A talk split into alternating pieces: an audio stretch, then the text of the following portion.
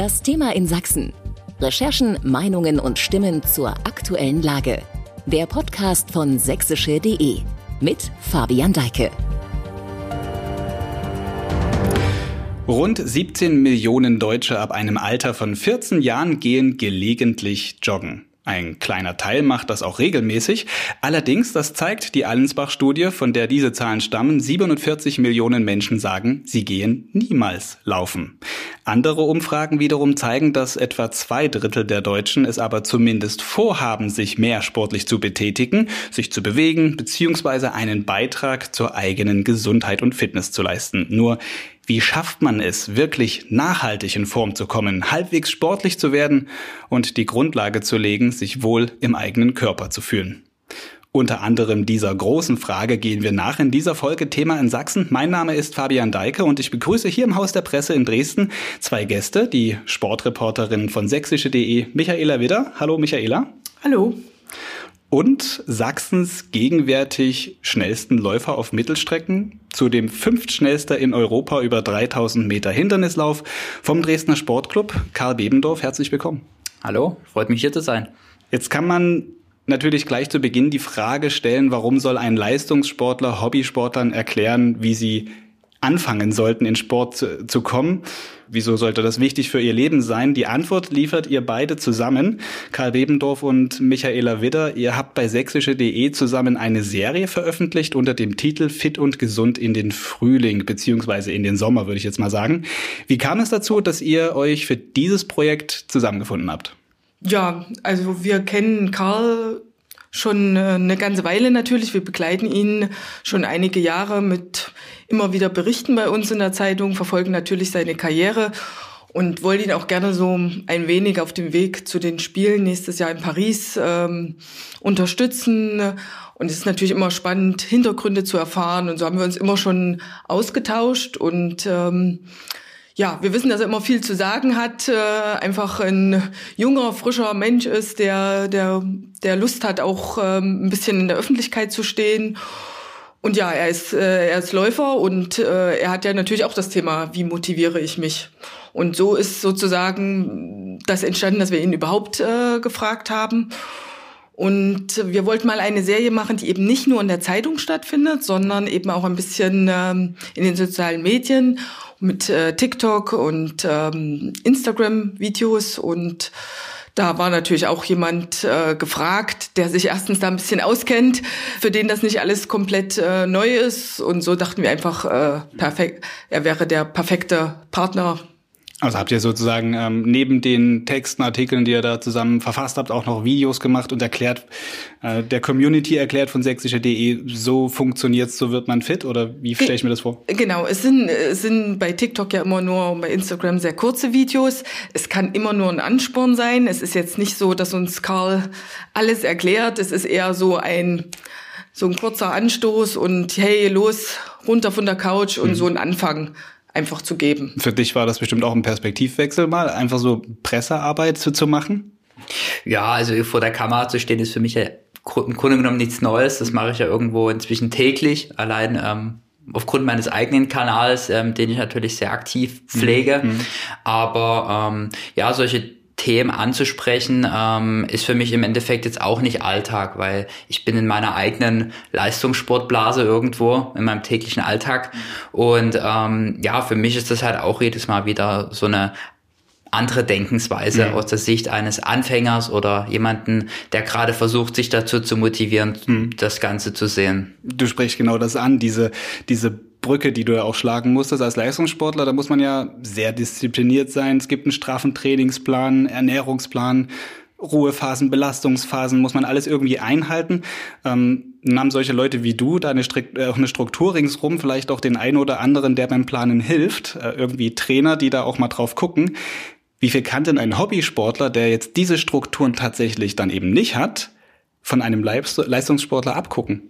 Ich habe eine sehr, sehr gute ähm, einen sehr guten Lebenslauf ähm, aufzuzeigen, wo ich halt im Endeffekt wirklich aus der Situation von einem normalen Arbeitnehmer komme, da ich ja mit 16 Jahren schon meine Berufsausbildung gemacht habe und halt wirklich ähm, auch schon die Jahre davor, wo ich auf der Sportschule schon war ähm, und da wirklich gut sportlich ähm, gefördert wurde, ähm, habe ich dann gerade in der Zeit der Ausbildung gesehen, ähm, wie das Arbeitsleben so abläuft. Also mhm. habe da normal Vollzeit auch gearbeitet und deswegen kann ich das halt auch aus dieser Sicht sehr, sehr gut nachvollziehen und weiß, was dazugehört. Und mhm. auf den Weg ähm, bis in die ähm, in die deutsche Spitze und zum Teil auch europäische Spitze, ähm, hat sich natürlich auch mein ganzes Umfeld so ein bisschen geändert. Ähm, gewisse Bedingungen wurden halt dadurch einfach geschaffen, die ich mir da damals noch gar nicht vorstellen konnte. Und ich habe halt einfach ähm, alle Möglichkeiten, um das Beste aus mir und meinem Körper rauszuholen. Mhm. Und ähm, auf den Weg dahin, ja, war es halt auf gar keinen Fall einfach ähm, und deswegen kann ich das sehr, sehr gut einschätzen, wie es sich anfühlt, neben einem Vollzeitjob beispielsweise ähm, Sport zu machen und sich dazu zu motivieren. Aber die letzten Jahre haben sich halt wirklich nur noch ähm, darin beschäftigt, ähm, wie kann ich noch besser werden und die Luft wird halt irgendwo immer dünner und dementsprechend muss man immer mehr Opfer bringen, um halt wirklich dann noch Fortschritte zu sehen. Da geht es dann natürlich um Ziele. Über Ziele im Sport sprechen wir dann gleich noch. Ähm, wir hatten es ja gerade schon angeklingen lassen, Instagram ist ein ganz großes Thema für dich, soziale Medien. Kennst du dich mit aus? 100.000 Follower hast du auf deinem Profil. Das ist für einen Leichtathleten jetzt im Vergleich zu anderen Sportlern und Sportarten, die jetzt ebenso in relativ wenig Bildschirmzeit haben, echt ein großer Account, hast viele Follower. Wie groß ist das Interesse in deiner Community da auch an deinem Training, an dem, was du tust? Also wird da auch viel gefragt und um Tipps gebeten? Ja, auf jeden Fall. Also ähm, gerade so in dem letzten Jahr ist diese Community nochmal extrem, ich würde sagen, für mich explodiert, mhm. ähm, weil gerade auch durch diese ähm, sportlichen Erfolge so im letzten Jahr ähm, sind das natürlich immer wieder ähm, Befeuerungspunkte. Und da ich da ja wirklich sehr aktiv hinterher bin und ähm, schon irgendwo fast täglich ähm, da Inhalte ähm, gezeigt habe aus meinem Alltag, aus meinem Trainingsleben und natürlich auch das Thema Motivation speziell ähm, sehr, sehr stark ähm, in Vordergrund gerückt habe, ähm, wurde das aufgrund des ähm, Algorithmuses auch sehr gut angenommen und ich habe damit halt auch wirklich sehr, sehr viele ähm, aus der ausländischen Community dazu gewonnen, ähm, die mich natürlich jetzt, wenn ich jetzt eine Story mache oder so, jetzt nicht wirklich verstehen, weil ich will nach wie vor trotzdem ähm, die die deutsche Community hauptsächlich bedienen. Aber ähm, ich sage jetzt auch nicht nein, wenn jetzt, sage ich mal, viele gerade aus, aus Indien oder was auch immer, das sind ja im Endeffekt alles irgendwo Menschen, das sind jetzt keine Bots. Mhm. Ähm, also ich sehe da auch wirklich richtige Menschen, die das auch wirklich ähm, feiern und ähm, cool finden, was ich da so zeige. Aber ähm, ja, das ist halt einfach sehr international und damit ähm, habe ich auch gemerkt, wie großes Interesse und die Wertschätzung gerade auch in anderen Ländern ist, was mir gerade in Deutschland irgendwie ein bisschen zu kurz kommt. Mhm. Also das ähm, ist mir dadurch Thema wirklich, Bildschirmzeit. Ja, das, das ist mir da wirklich in dem Aspekt sehr deutlich aufgefallen, dass einfach die Wertschätzung meiner Leistungen, meines Sports in anderen Ländern ähm, viel, viel mehr ja, irgendwo ähm, ja, geappreciated werden. Hm, okay, also auf jeden Fall auch ein großes Thema, was ist wichtig, auf jeden Fall eine Debatte darüber auch mal zu führen. Ähm, hier geht es jetzt um, wie wird man fit? Ähm, wie, kann man sich vielleicht auch an einem, bei einem Leistungssportler orientieren? Welche Tipps hast du denn so vielleicht die fünf großen, um überhaupt ins Laufen zu kommen? Hm. Also im Endeffekt gibt es da so paar ähm, ja, so ein paar Stichpunkte, die, die, die ich da immer wieder so für den Start jemanden mitgebe. Das erste ist natürlich erstmal irgendwo die, die Motivation, irgendwo zu starten.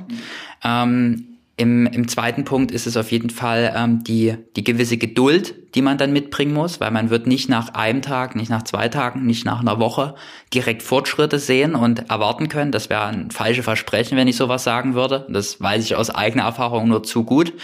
Und das nächste wäre dann natürlich, dass man eine gewisse ähm, Freude, Spaß oder dann halt auch irgendwo wie bei mir eine Liebe dazu entwickelt. Also, ähm, weil ich glaube, das ist dann eine Region, wo man dann halt wirklich in dem Sport nicht mehr eine gewisse Qual oder sowas sieht, sondern das dann einfach gerne macht als, als Ausgleich, um seinen Kopf frei zu bekommen vom Alltag oder einfach um Dinge besser zu verarbeiten. Ähm, ja, das kann ich inzwischen sehr, sehr gut ähm, einschätzen, weil natürlich bei mir auch ein gewisser Leistungsdruck irgendwo dahinter hängt. Und ähm, das irgendwo auch eine kleine Therapie für mich ist. Und als nächstes noch natürlich noch irgendwo ein Ziel, was man verfolgt, einfach, dass man einen Anhaltspunkt hat und nicht einfach nur verwahrlos jetzt losläuft. Also mhm. klar, wenn man den Ausgleich möchte, braucht man jetzt kein Ziel, aber die meisten brauchen halt irgendwas, um sich halt woran festzuhalten, dass man weiß, dafür mache ich das und dafür lohnt es sich auch mal an regnerischen und kalten Tagen ähm, ja vor die Tür zu begeben. Also ohne jetzt genau mitgezählt zu haben, ich glaube, das waren fünf Tipps, wie mhm. ich es auch gefragt hatte. Ähm, wir haben jetzt äh, so diese, diese mentalen Aspekte angesprochen, vor allem. Also das, was du sagst, man muss sich motivieren, man muss irgendwie Ziele verfolgen, erstmal ins Laufen kommen. Ähm, jetzt gibt es Sportarten, da wird so um Material eine große Wissenschaft gemacht. Ich weiß das aus ähm, den Gesprächen, die ich im Winter, im Wintersport-Podcast Dreierbob hier bei sächsische.de fühle, äh, führe. Da wird immer viel gesprochen, auch über ja irgendeine richtige Kufe, die man dran machen muss. Da muss alles stimmen, das Material wird viel geforscht beim Laufen. Das ist, würde ich sagen, so die, die einfachste Form, um einfach mal in Bewegung zu kommen, Sport zu machen. Kann man beim Laufen, wenn es um Material und Ausrüstung geht, eigentlich irgendwas falsch machen? Ähm, direkt falsch ähm, kann man nichts machen, man kann aber gewisse ähm, Risiken einfach minimieren, einfach durch falsches Material. Also ähm, grundsätzlich kann man auch barfuß laufen. Mhm. Also da gibt's über zu jedem Thema gibt's ähm, Wissenschaften, Studien, was auch immer. Also es gibt ja auch Barfußschuhe. Ich persönlich bin jetzt kein Freund davon. Und ja, genauso in dem Thema gibt's natürlich auch verschiedene Materialien, die halt eingesetzt werden. Ähm, die Firmen, die haben gerade in den letzten Jahren da extreme Fortschritte gemacht. Einer fängt beispielsweise jetzt mit Carbon an. Ähm, ein bis zwei Jahre später hat jede Lauffirma auf der Welt ähm, Carbon in ihren Schuhen. Das sind halt alles Wissenschaften, Innovationen, die halt ähm, rasant ansteigen, auch was Forschung angeht. Ähm, also klar, an Laufkleidung kann man jetzt nicht allzu viel rausholen. Ähm, das ist mehr Design und vielleicht noch so ein bisschen Komfort, Tragerkomfort und ähm, Bequemlichkeit. Aber gerade was die Schuhe angeht, das ist also ein bisschen das Hauptmaterial des Laufens, ähm, da kann man schon noch mal ein bisschen ein paar Prozente rausholen. Erstens an Leistung und zweitens kann man aber auch ähm, ja gerade als Anfänger Dinge falsch machen. Zum Beispiel, wenn man halt einfach an der falschen Stelle da geizt. Also es muss jetzt nicht gerade der Schuh für 300 Euro sein, aber für einen Einstieg würde auch schon mal ein Schuh für 70 Euro was machen. Ähm, das ist, denke ich mal, eine sehr, sehr gute Investition, dass man jetzt nicht einfach sagt, man nimmt sich jetzt den erstbesten Schuh, den man gerade so im Regal stehen hat, der einigermaßen sportlich aussieht. Oder den man vor zehn Jahren gekauft hat und der da immer noch liegt. Genau, weil solche Schuhe, die ähm, werden halt die haben halt auch eine gewisse Haltbarkeit, weil dieses Dämpfungsmaterial, von dem ich da spreche, ähm, das wird über die Jahre halt auch irgendwo hart. Und gerade wenn Sonneneinstrahlung und Wärme und was auch immer, das verändert sich halt alles. Und deswegen wäre es schon ratsam, gerade für den Start, dass man sich da einfach mal kurz irgendwo die Zeit nimmt, mal eine Stunde mal irgendwo in ein Sportgeschäft geht, sich da kurz beraten lässt, was auch wirklich auf den jeweiligen Fuß und ähm, also dann eher schon beraten lassen und nicht einfach online zuschlagen nehmen oder also in der heutigen Zeit wäre ich natürlich auch eher der Besteller, mhm. aber wir reden ja gerade davon, dass man es wirklich richtig machen will. Also klar, man kann viel auch im Internet rausbekommen, aber es ersetzt trotzdem nichts, dass man jetzt mal auf einer Laufbahn steht und wirklich ein richtiges Fachkenntnis, ähm, ein, richtig, ein richtiges Expertenauge da mal drüber schaut und wirklich sagt, okay, du knickst gerade nach innen weg oder nach außen, du bräuchtest eigentlich Einlagen, aber es gibt einen Schuh, der sowas noch mit schon integriert hat. Ähm, klar, man kann dann zum Orthopäden gehen, sich Einlagen machen. Das ist dann alles noch zusätzlich, kann man machen. Aber für den Anfang wäre es, denke ich mal, ratsam, einfach ähm, richtige Entscheidungen zu treffen. Sonst ist das nämlich ähm, schneller vorbei, als man ähm, angefangen hat. Und dann ist man irgendwo bei um die 70 bis, sagen wir, 150 Euro wahrscheinlich so dabei bei ja. einem ordentlichen Laufschuh. Jetzt hast du das Thema Carbon angesprochen. Mhm. Will ich kurz einhaken. Was bringt das? Ja, im Endeffekt ähm, bringt das ähm, den Effekt, dass man wie so eine Art ähm, legale Feder sozusagen nochmal mit hat. Also ähm, erstens ist, wenn Carbon im Spiel ist, meistens noch eine extrem weiche Dämpfung halt da. Also man, man landet halt weicher und durch dieses Carbon kriegt man wie so einen Kick und das mhm. drückt einen nochmal besser nach vorne raus, ist halt energieeffizienter hm. und man Das klingt halt, aber sehr nach Profi, also braucht ja wahrscheinlich jetzt nicht der, ja, der mal kurz laufen geht. und das ist ne? halt leider der Punkt, den ich ähm, sehr oft beobachte, dass hm. auch viele Freizeitläufer wirklich da direkt dazugreifen und mhm. damit dann halt auch im Fitnessstudio rumrennen und den Schuh, der eigentlich für maximal 300 Kilometer ausgelegt ist, der wird dann halt ähm, das, das, das ganze Jahr über beim Training, beim beim, beim Gewichtestemmen benutzt. Ähm, klar, das kann man machen, dafür ist ein Schuh da irgendwo da, aber es ist auf jeden Fall jetzt nicht artgerecht. Also dafür wurde der Schuh jetzt nicht hergestellt. Wie lange sollte man in einem Schuh denn laufen? Ähm, für mich als Profi ähm, gelten da ein paar andere Regeln. Ähm, also im Endeffekt bekommen wir ich sag mal, wenn man wirklich Profi ist, bekommt man die Schuhe halt einfach so zugeschickt dann. Ähm, aber im Normalfall empfiehlt sich so nicht mehr so als 2000 Kilometer halt damit zu laufen. Also mhm. klar, das, das zählt man jetzt nicht mit, aber wenn man vielleicht so dreimal die Woche läuft, ähm, sollte man jetzt nicht unbedingt länger mhm. als ein Jahr, anderthalb Jahre damit laufen. Mhm. Also dann wäre es schon mal ratsam, das zu wechseln. Das gibt natürlich auch immer eine Motivation. Neuer Laufschuhe, hat man wieder mehr Freude. Also so geht's mir zumindest. Ja. Ich glaube, das kann jeder auch so ein bisschen verstehen. Was auch noch so ein Materialpunkt ist, das beobachtet man ja immer mehr bei, bei so Freizeit-Hobbyläufen. Sobald irgendwie ein Start ist, die Leute gucken gar nicht mehr nach vorne, dass es losgeht, sondern erstmal nach unten und drücken auf ihre Uhr. Ähm, das ist ja auch im völlig breiten Bereich angekommen, machen ja nicht nur Profis, dass sie sich selbst überwachen, selbst kontrollieren, wie die Leistung eben so ist. Wie wichtig ist sowas, sich selbst zu tracken, oder ist das eher so Spielerei? Finde ich persönlich sehr, sehr wichtig. Ähm, ist natürlich auch wieder ein gewisser Kostenpunkt, den man jetzt für einen Einstieg ähm, erstmal nicht unbedingt braucht, weil das würde auch eine gewisse App auf dem Handy erstmal können. Aber sobald man halt wirklich ähm, irgendwo Ziele verfolgt und einen Leistungsfortschritt ähm, sich erhofft, wäre es halt schon super und ratsam, wenn man seine Herzfrequenz überwacht und ähm, ja zumindestens halt einfach weiß, wie schnell man unterwegs ist und einfach da quasi eine vielleicht doch wie lange es gesund ist, was man da macht. Genau, richtig. Also man kann dann halt wirklich ableiten und sich von dem Programm sogar Trainingspläne vorschreiben lassen. Zum Beispiel heute bist du wieder erholt oder ähm, du hast heute den Reiz gesetzt, was, was man am Anfang vielleicht noch gar nicht so einschätzen kann. Man ist halt einfach gerade gelaufen, fühlt sich schlapp, aber es war vielleicht eigentlich sogar zu viel. Mhm. Ähm, und so kommt man dann auch wieder jetzt nicht direkt ins Übertraining, aber man, man kann als Anfänger meistens noch nicht ganz einschätzen, ähm, was die richtigen Bereiche sind. Mhm. Puls, Geschwindigkeit.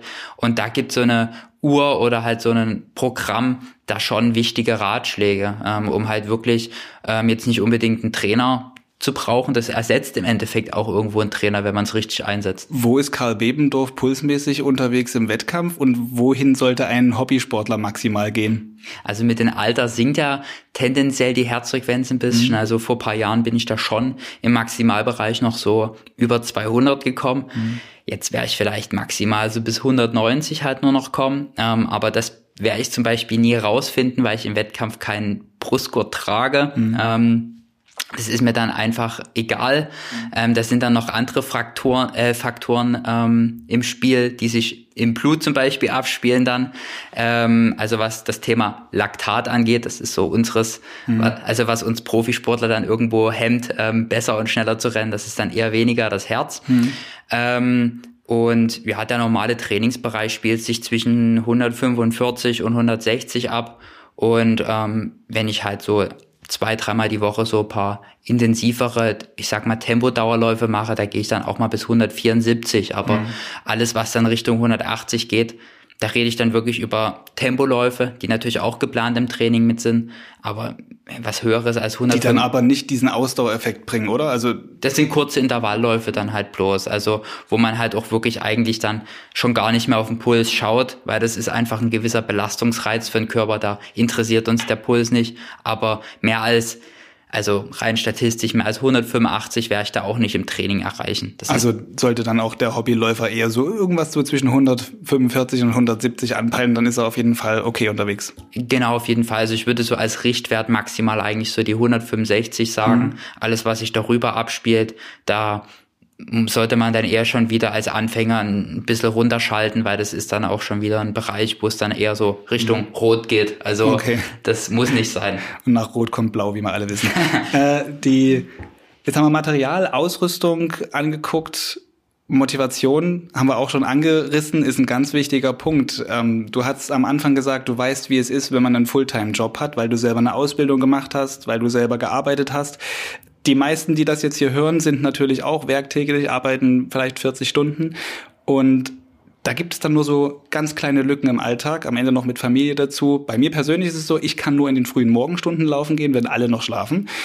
Sich dann zu motivieren, früher als sonst aufzustehen, ist echt schwierig. Bei manchen ist es dann abends so, dieser Kampf gegen den inneren Schweinehund, dann doch noch den Po aus dem Sessel zu bewegen. Ähm, gibt es bei Leistungssportlern diesen inneren Schweinehund überhaupt noch? Ähm, und was sollte man tun, um diesen Schweinehund ja zu besiegen? Also als Leistungssportler, wie ich es ja schon vor uns angerissen habe, habe ich im, inzwischen einfach Strukturen, dass es diesen Schweinehund zu überwinden fast gar nicht gibt. Also ich habe großen Respekt ähm, vor dir, wenn du sagst, dass du in den frühen Morgenstunden laufen musst, weil das wäre persönlich auch mein Schweinehund. Mhm. Aber das kann ich aufgrund meiner ähm, Bedingungen einfach vermeiden, weil ich mir aussuchen kann, wann ich trainieren möchte. Ähm, mhm. Aber das ist auf jeden Fall so ein Punkt, da ziehe ich auch meinen Hut, weil das würde mir auch sehr, sehr schwer fallen. Ich ähm, kriege das mit, wenn ich ähm, zum Beispiel bei einem Lehrgang bin, ähm, bei der Bundeswehr, was mein Arbeitgeber ist, um mir dieses Leben zu ermöglichen. Ähm, wenn ich da vor Dienstbeginn, der ist um sieben, da schon eine Trainingseinheit machen will, dann muss ich halt auch um sechs mit der Stirnlampe halt irgendwo schon mal losrennen. Und das fällt mir jetzt auch nicht leicht und macht mir auch nicht wirklich Spaß. Aber ich weiß halt dann, wofür ich es mache. Und das ist gerade für den Beginn für manche nicht wirklich ähm, ableitbar, wofür das Ganze gerade ist. Ähm, das, deswegen würde ich das Thema Routine da fast irgendwo in den, in den Vordergrund heben. Dass man einen Beweggrund hat, warum ich das gerade mache. Das Ziel. Genau. Mhm. Und ähm, dass man danach dann halt wirklich seinen Tag analysiert und schaut, wie kann ich das optimieren, wie kann ich das mit einbauen, dass es für mich gesund ist, weil es bringt auch nichts, wenn man da nur vier, fünf Stunden schläft in der Nacht. Also ich persönlich schlafe immer acht Stunden. Mhm. Alles, was darunter geht, ähm, findet nicht statt. Also weil ich brauche meinen Schlaf und acht Stunden sind Pflicht. Ähm, und ja, das muss im Endeffekt jeder selbst wissen. Wenn man sagt, man kommt mit sechs Stunden aus, dann kann man halt von mir aus auch noch 22 Uhr laufen gehen ist, ist halt wirklich typabhängig, ob man dann da gut schlafen kann. Also ich kann persönlich damit. finde abends schlimmer als früh. Okay. So, also weil abends ist man einfach dann so durch vom Tag, ja. dass man dann nicht mehr irgendwie los will. Ganz wichtig, kann man auch so sehen, sind halt Ziele im Sport. Mhm. Also das Ziel sollte dann sein für jemanden, der eben anfängt, so verstehe ich das jetzt, äh, sich erstmal äh, wieder in Bewegung zu kommen. Vielleicht so die, so das erste eigene Ziel ist, vielleicht die, die, die Ausdauerfähigkeit zu erhöhen, vielleicht auch Gewicht zu verlieren, dass man erstmal sich so ein Ziel setzt, statt irgendeines Wettkampfziels. Mhm. Jetzt bist du Leistungssportler. Ähm, was sind so deine persönlichen nächsten Ziele? Ich meine, eine Olympiateilnahme hast du schon, ähm, bist jetzt EM-Fünfter gewesen, über 3000 Meter im Hindernislauf, haben wir auch schon angesprochen. Was kommt da so als nächstes? Worauf, worauf trainierst du hin? Wofür schwitzt du? Ähm, bei uns ist es halt tatsächlich manchmal gar nicht so einfach, weil man lange, lange Trainingsphasen hat, bis man überhaupt mal wieder in so dieses Gefühl von einem Wettkampf hat. Das ist zum Beispiel bei, bei, bei Teamsportarten, die jedes Wochenende Spiel haben, dann ein bisschen was anderes, ähm, weil wir haben wirklich nur so ich sag mal, zwei Saisons im Jahr. Das ist einmal die Wintersaison, einmal die Sommersaison.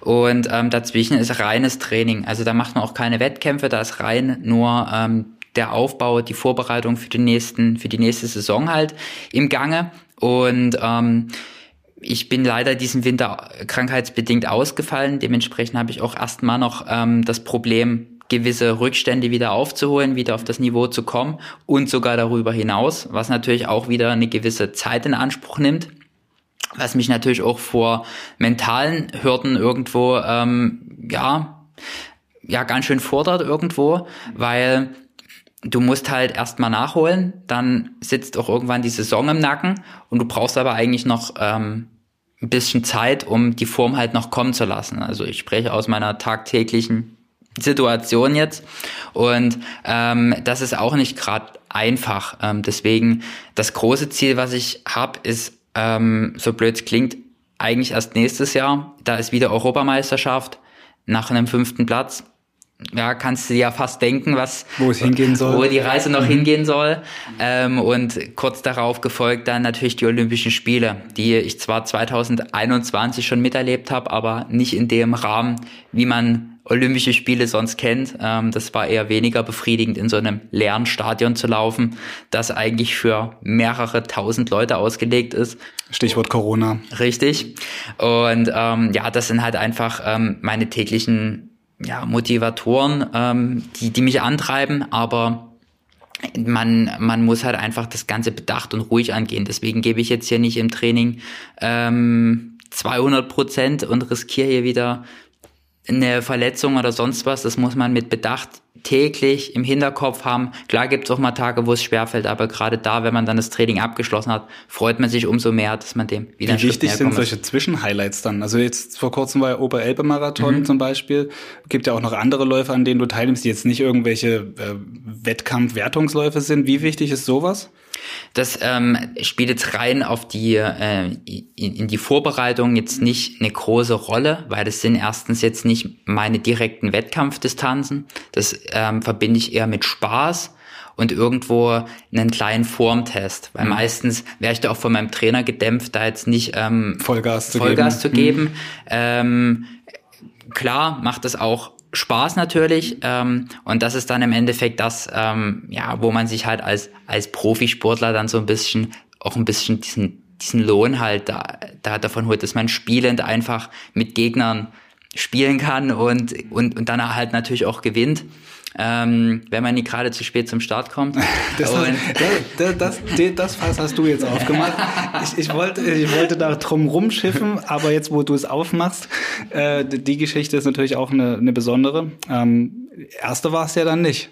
Ja, richtig. Also es war dann auch sehr, sehr hart für mich ähm, aufgrund dieses Malheurs, aber ähm, ja, das werde ich dann beim nächsten Mal ich kann es ja schon ein bisschen andeuten, bei der Rewe Team Challenge wird mir das, denke ich mal, nicht nochmal passieren, weil da kenne ich die Startzeiten und da werde ich auch pünktlich dann da sein. Äh, da gibt's verschiedene Startzeiten, ne? Also es gibt ja, ja verschiedene Wellen, das muss dann zur richtigen Welle gehen. Richtig. Vielleicht noch kurz, Micha, du warst ja da dabei, was ist da passiert ist, kannst du vielleicht kurz erklären? Na, Karl, alle warten, warteten natürlich, er hatte ja seinen Sieg äh, schon bei uns auch in der sächsischen Zeitung, bei sächsische.de angekündigt und alle dachten, er kommt natürlich als erstes und kam aber dann da als erstes nicht ins Ziel und alle fragten sich, was war denn los? Und wie sich dann herausstellte, dass der Profiläufer tatsächlich den Start nicht wirklich verschlafen, weil er war da, mhm. aber er dachte einfach, es geht 9.30 Uhr los. Es ging aber 9.20 Uhr los. Und äh, plötzlich hörte er einen Startschuss und dachte noch, hu, ja, vielleicht ist es ein Bambini-Lauf oder irgendein anderer Lauf. Aber ups, nein, es war sein Lauf. Raus aus den Hosen rein ins Getümmel und dann erstmal, weiß ich nicht, hunderte Leute überholen und dann ist es natürlich schwer, sich alleine gegen und gegen Gegenwind durchzukämpfen und ja. dann sind ja die, die vorne laufen, auch dann jetzt keine ganz schlechten. Ich vermute, der Puls war locker bei 200. Äh, in diesem Moment dann auf ihn äh, losgegangen. Man sieht aber auf jeden Fall bei diesem, äh, bei diesem Thema, jetzt bei diesem Freizeitlauf auch so nochmal diesen Unterschied. Da sind ganz viele Hobbysportler, die da mitmachen. Für die ist das ein großes Thema. Die motivieren sich genau dort teilzunehmen, trainieren daraufhin vielleicht auch ein ganzes Jahr. Für dich ist das im Prinzip dann, du nimmst das mit, bist ein anfassbarer Profi, aber du bist in ganz anderen Strukturen unterwegs. Vielleicht ist Strukturen nochmal ein ganz gutes Stichwort jetzt am, am Ende unseres Gesprächs nochmal so auf diese, diese Zugangsmöglichkeiten zum Sport zu kommen. Wie kommt man überhaupt zum Sport? Ähm, wie schätzt du das ein, Michaela, als Sportreporterin hast du ja auch den Überblick jetzt nicht nur im Leistungs- und Spitzensportbereich, sondern eben auch in diesem ganzen Bereich, der da drunter ist, im Breitensport. Ist da in Sachsen genug vorhanden, damit Menschen in Bewegung kommen? Also ich denke, prinzipiell haben wir ganz, äh, ganz gute Strukturen, auch im Vergleich zu anderen Ländern. Also ich denke, ähm, gute Sportstätten gibt's definitiv in Deutschland, in Sachsen. Äh, wir haben viele kleine Vereine schon. Auf Dörfern geht das los, äh, dass Kinder sich sportlich betätigen können. Aber es steht und fällt wie überall mit den Menschen. Ne? Also Stichwort Trainerausbildung, Übungsleiter, wird alles nicht leichter, die zu finden, äh, zu bezahlen. Das ist natürlich dann ein Thema, was schon im Breitensport äh, losgeht, da mhm. eben genügend äh, zu finden. Und das zieht sich dann natürlich weiter bis, äh, bis hoch in den Leistungssport. Also ich würde sagen, im Breitensport sind wir gut aufgestellt. Mhm. Im Leistungssport geht's äh, definitiv äh, besser. Und ja klar, da muss man sich auch überhaupt Das gibt so eine, so eine Fokussierung auf Kernsportarten. Das hatten wir auch am Anfang unseres Gesprächs schon so, wo, wo halt viel passiert, wo viel möglich ist. Und dann eben in diesen, was ja ist ja auch ein Leistungssport, in der Leichtathletikbereich ist halt dann weniger ähm, vorzufinden an Struktur. Vielleicht Leichtathletik noch besser als in, in, in noch ganz anderen Sportarten. Was, wie könnte das besser werden, diese Förderung im Spitzenbereich? Ich denke, dass auf jeden Fall ein Punkt ist, dass man sich als Gesellschaft nochmal fragen will, will man diesen Spitzensport? Ich denke, damit steht und fällt ganz, ganz äh, viel. Man hat oft den Eindruck, also gerade jetzt in der Pandemiezeit, war mein Gefühl, dass die Rolle des Sports offenbar doch nicht so groß ist. Ne? Also mhm. die Maßnahmen, die ergriffen wurden, da kam der Sport schon ziemlich schnell, wurde, wurde da gekürzt. Da habe ich mich wieder gefragt, will man den Sport, will man Leistungssport? Sicherlich wird es helfen, wenn man es endlich mal wieder schaffen würde, die Olympischen Spiele nach Deutschland zu holen, mhm. weil da wäre sozusagen, würde man sich bekennen, ja, wir, wir wollen den Sport, wir wollen den Leistungssport und dann würde auch wieder viel mehr eben in diese, in diese Strukturen fließen und wenn man in Deutschland mehr Medaillen will, das passiert nicht im Hobbybereich und nicht, äh, nicht im Ehrenamt. Also das mhm. ist halt da muss auf jeden Fall was passieren. Wie ist deine ich. Innenwahrnehmung? Du bist ja mittendrin in dem Thema. Ja, ich kann das sehr, sehr gut bestätigen, was du gerade gesagt hast. Ähm, ich kenne ja auch andere Länder, wie es dort abgeht. Also ich stecke jetzt nicht dort drin, habe jetzt nicht den direkten Austausch, aber ich will alleine mal ganz kurz so über den Ansporn reden, den andere Länder haben, zum Beispiel in Amerika. Wenn man dort Olympiasieger wird, gibt's halt einfach mal 500.000 als Preisgeld in Deutschland gibt's halt 20.000. Also ich glaube, solche Summen, ähm, daran will ich mich nie aufhängen, aber das ist ja im Endeffekt ähm, einfach schon ein Zeichen dafür, was der Stellenwert in anderen Ländern, äh, Ländern hat. Da wäre ich mit meiner Leistung ein Superstar, da würde mich dort gefühlt jeder auf der Straße kennen. Mhm. Und in Deutschland ja, muss ich mich gefühlt dafür rechtfertigen, dass ich Profisportler bin, beziehungsweise wäre sogar noch ähm, gefühlt schief angeguckt, dass ich von Staatsgeldern bezahlt wäre, also was ja die von der Bundeswehr kommt. Also jetzt mal übertrieben gesagt, aber ähm, solche Meinungen gibt's halt einfach und ähm, daran ja hänge ich mich nicht auf. Das ist mir relativ egal, weil ich mache das, was ich als richtig empfinde und ich meine, ich bekomme mhm. Unterstützung, mhm. aber es ist bei weitem nicht das. Ähm, dass es halt ausreicht, um dass wir in der Weltspitze mitlaufen. Und obwohl ich Fünfter wurde und damit echt richtig viel erreicht habe in meinen Augen, ähm, wird die Unterstützung für dieses Jahr sogar noch zurückgeschraubt, weil es halt einfach bei der Weltmeisterschaft nicht dementsprechende Erfolge gab.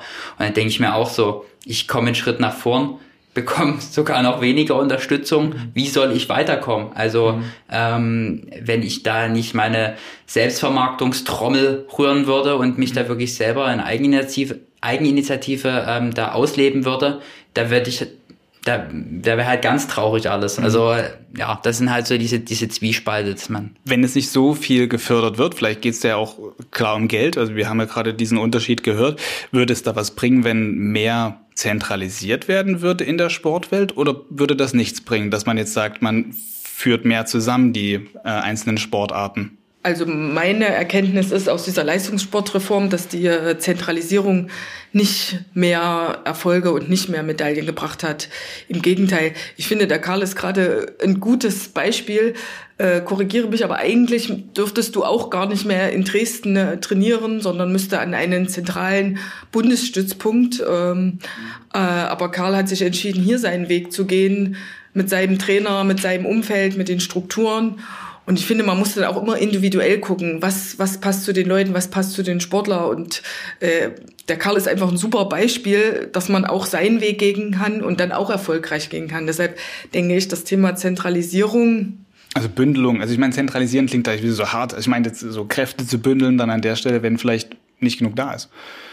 Also du meinst, was die Trainingsbedingungen mhm, angeht. Genau. Ja, das, das machen ja auch ähm, die Amerikaner sehr gut vor äh, mit ihren wirklichen Laufgruppen, wo halt auch die, die Marken und die Firmen da wirklich extrem viel Geld reinstecken. Ähm, ähm, da gibt's einige, die da wirklich ähm, viel Geld locker machen und mit dem Geld, also was in, wo wir in Deutschland drüber lachen ähm, und die dort halt wirklich gefühlt überschüttet werden mit Geld, hat man natürlich ganz andere Mittel, ähm, das Training wahrzunehmen. Sei es, was die Trainingsmittel vom Training angeht, aber der wichtigste Punkt dann halt auch die Regeneration.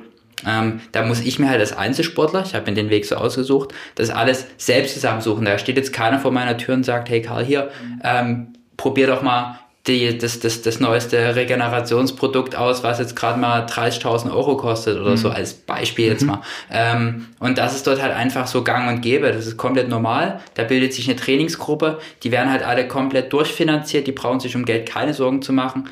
Während das ganze Jahr mhm ge geführt äh, von A nach B getragen, wo man sich halt hier in Deutschland alles selbst organisieren muss. Ich mache mir täglich meine Physiothermine, ich mache mir ähm, täglich ähm, mein Essen selber. Das ist alles Luxus, da will ich mich gar nicht drüber beschweren. Ich mache das gerne und das ist auch vollkommen in Ordnung. Aber ich will halt einfach dieses Beispiel zeigen, dass es in anderen Ländern, dass du da halt wirklich... Ähm, dass dir alles zu Füßen liegt. Und ich glaube, das ist da nochmal ein ganz entscheidender Punkt, einfach ähm, dieses letzte bisschen rauszuholen, ähm, was uns Deutschland halt einfach fehlt, weil ähm, es gibt eine Unterstützung, aber die ist bei weitem nicht so, dass man davon Höchstleistung erwarten kann. Noch zwei Punkte eben zu der Sportförderung. Mhm. Man muss da, glaube ich, den Fußball außen vor nehmen, weil was Fußball angeht, ist, glaube ich, Deutschland äh, top aufgestellt. Aber ja, alles überversorgt. überversorgt, aber alles außer, außerhalb des äh, Fußballs halt schwer. Ich denke, auch wenn man wenn man gut ist, äh, dann oder wenn man schon richtig gut ist, wird man auch relativ gut gefördert. Aber die Schwierigkeit ist, dass man auf dem langen Weg dorthin gut zu sein, dass da mhm. absolut Nachholbedarf ist und dass da eben dann viele aus dem Nachwuchs nicht oben ankommen und viele wegbrechen, dass das so ein Problem ist. Bringt mich vielleicht noch zu einer, zu einer Frage. Bist jetzt äh, 26 bist mitten in diesem besten ähm, Ausdauersportleralter. Das geht gerade so los. Also du wirst auf jeden Fall noch eine ganze Weile an dieser Sportart äh, zehren oder der Ausdauer zehren. Wann war denn so für dich der Punkt, als du gemerkt hast, okay, das ist nicht mehr nur Hobby, sondern ich mache jetzt ernst, das kann mein Beruf sein? Das, das war eigentlich, das, das stand nie wirklich richtig zur Debatte in meinem mhm. Leben. Also ich habe halt mit neun Jahren angefangen mit Laufen, war auch direkt dann auf der Sportschule und mein, mein Leben hat schon immer aus, aus Laufen und aus Sport bestanden. Mhm. Ähm, und seitdem ich in der Sportschule bin, habe ich in der fünften, sechsten Klasse schon davon geträumt, irgendwann Profisportler zu sein bei der Bundeswehr. Mhm. Das war damals nach der Schule noch nicht möglich, weil die Leistung noch nie da war und ich noch nie ähm, dort genommen wurde. Dementsprechend musste ich halt erstmal Umwege gehen. Und die haben mich aber dann wieder menschlich extrem geprägt ähm, und mich dann halt auch irgendwo vorangebracht, nochmal zusätzlich. Aber trotzdem hatte ich immer das Ziel, ich will irgendwann Profisportler sein. Ich weiß nicht, was mich daran getrieben hat oder ich hatte nicht mal einen Anhaltspunkt, warum, aber ich habe einfach in mir diesen diesen Trieb gehabt, ich will Sportler sein von Beruf und das war immer so mein mein Traum irgendwo. Vielleicht eine gute Klammer für das ganze Gespräch, bei dem es ja auch um Hobbysportler geht. Es geht wirklich, also es ist das Wichtigste, das würde ich jetzt daraus mitnehmen, ähm, immer um die Motivation finden. Können wir eigentlich so stehen lassen, oder? Können wir so sagen. Auf jeden Fall. Karl Bebendorf, Michaela Witter, vielen Dank für das Gespräch und die Zeit hier im Podcast-Thema in Sachsen. Vielen Dank. Dankeschön. So, und bevor wir hier gleich die Laufschuhe anziehen und eine Runde drehen, noch zwei Hinweise dieser Podcast. Das Thema in Sachsen geht jetzt in eine Pause. Wir hören uns hier wieder im August. Bis dahin empfehle ich Ihnen wärmstens aber auch unsere anderen Podcasts bei sächsische.de anzuhören. Politik in Sachsen und Debatte in Sachsen. Sie finden alles dazu auf sächsische.de und überall, wo es Podcasts gibt. Und dann noch ein Tipp an alle, die getreu dem Motto dieser Folge wieder in Bewegung kommen wollen. Am 2. Juli findet das SZ Fahrradfest statt. Da können Sie kleine und große Runden drehen. Alle Informationen, die Strecken und was man zur Anmeldung wissen muss, gibt's unter sz-fahrradfest.de. So, und die nächste Folge Thema in Sachsen, die gibt es demnächst dann hier. Bis dahin, Ihnen alles Gute. Tschüss.